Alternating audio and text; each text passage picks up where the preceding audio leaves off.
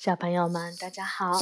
今天晚上我们继续来说由四川少年儿童出版社北猫写的《米小圈上学记》。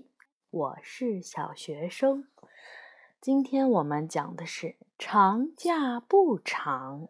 十月八日，星期三，国庆长假就这样悄悄过去了。又到了该上学的日子。可是我还没玩够呢。昨晚我做了一个美梦，我梦见自己变成了校长。我站在主席台上宣布，从此以后小学每周只上两天课，休息五天。小朋友们站在台下，高兴地跳了起来。哎，要是真能这样就好了。一大早，老妈就跑进我的房间，把我从被窝里拽了出来。我的美梦就这样被打断了，我的美梦破灭了。我不得不去面对现实。现实就是，如果我迟到了，班主任魏老师一定不会放过我的。我赶快起床，穿衣叠被，洗脸刷牙，吃了点儿早餐。就背上了书包，冲出家门。我走进教室的时候，姜小牙正在和几个同学大谈特谈三亚的风光。他活脱脱一个三亚小导游。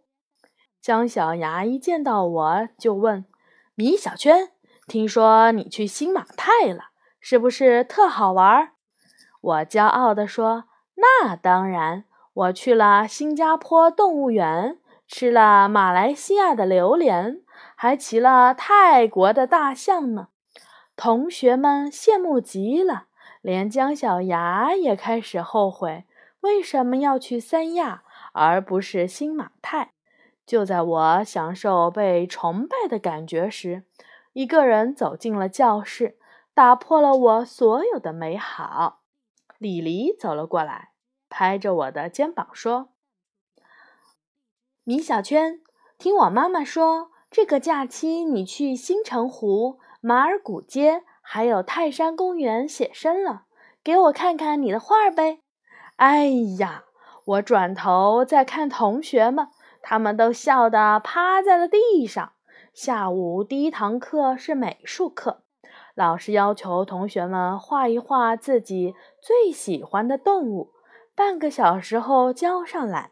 啊哈，画画是我的强项啊！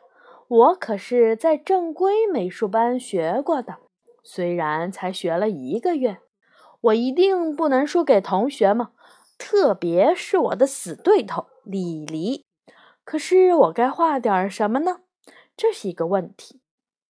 有了，我龙飞凤舞的画了起来。十五分钟过去了。我的画儿完成了。这时，我偷偷看了一眼同桌李黎的画。哇，原来他画的是一只小花猫呀！很小很小的猫，绒乎乎的毛，身上有着不规则的花纹，卡通版的猫脸，好可爱。我的狗真的比李黎的小花猫好看吗？我很怀疑。于是我灵机一动，李黎。把你的画儿给我看看呗。不行，你先让我看看。我和李黎交换了画，在李黎没注意的时候，我给他的小花猫脑门上画了一个王字，又多加了一些胡子，还添了两条尾巴和一对翅膀。大功告成，米小圈该把我的画儿还给我了。李黎，我帮你交上去吧。李黎还没有同意，我就跑上讲台，把画儿交了上去。米小圈，你今天怎么这么好心呀？李黎很纳闷。我忍住笑，没什么，没什么，这都是我应该做的。又过了一会儿，美术老师看完了全部的画，说道：“同学们，我看了大家的画，大多数的同学画的都很不错，但是……”我要批评咱们班的一位同学，他的画严重脱离了生活，居然画了一个四不像。同学一听到四不像，都笑了起来。李黎捂着嘴，也笑得很开心。美术老师很严肃地举起画：“李黎同学，你能告诉老师，你画的是什么动物吗？”啊！李黎惊讶地站了起来。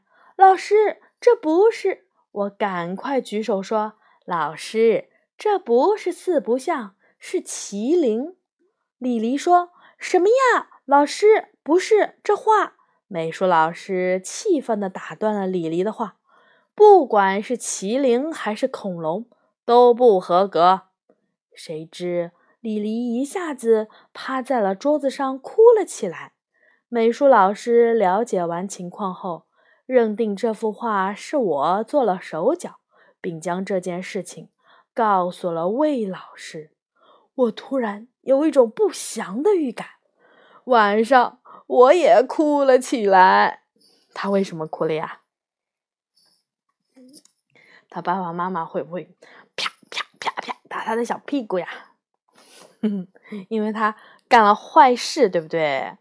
他随意改别人的话，这样太不好了。好的，小朋友们，今天的故事比较长，我们就说到这里啦。明天我们再继续来说米小圈的故事。